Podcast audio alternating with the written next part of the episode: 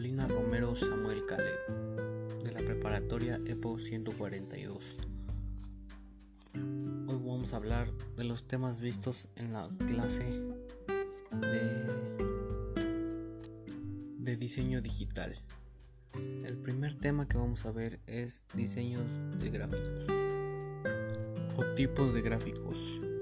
Están los gráficos bits. Los bits son una imagen en mapa imagen raster o imagen de píxeles. Es una estructura o fichero de datos que representa una rejilla rectangular de píxeles o puntos de color denominada matriz que se puede visualizar en un monitor, papel u otro dispositivo de representación. Y después le siguen los temporales. Son fisios permiten visualizar tendencias de valores numéricas recuentos a lo largo del tiempo.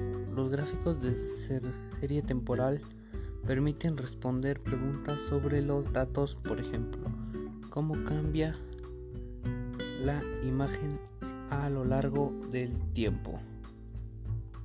El siguiente tema son los formatos Un formato de gráficos sirve para organizar, reconocer, almacenar, ver el tamaño del formato, disminuir, soportar los archivos, ficheros y las imágenes.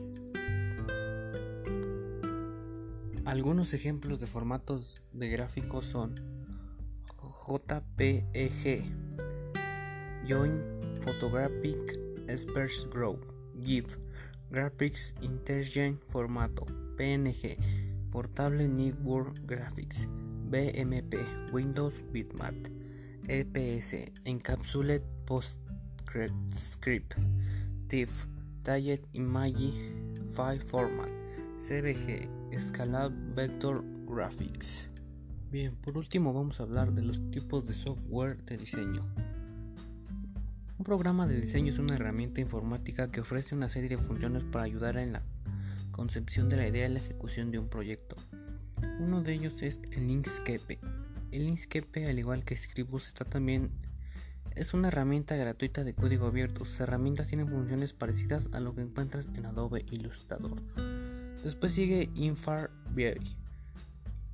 Es uno de los pioneros en el sector de programas de diseño de código abierto gratuitos. Aunque su página no está disponible en español, es posible instalar un plugin con el idioma en la herramienta. Después sigue Vector. Su idea es hacer el diseño gráfico accesible para todo el mundo. Los ha llevado a ser una de las herramientas más descargadas en cuarto en cuanto a edición vectorial. Después Canva. Conocida y utilizada por muchos, esta es una excelente herramienta que te salvará en más de un apuro y también te ayudará a convertirte en un experto, aunque no funciona como un programa, sino como una explicación web. Sus posibilidades de creación son infinitas. Después CorelDRAW.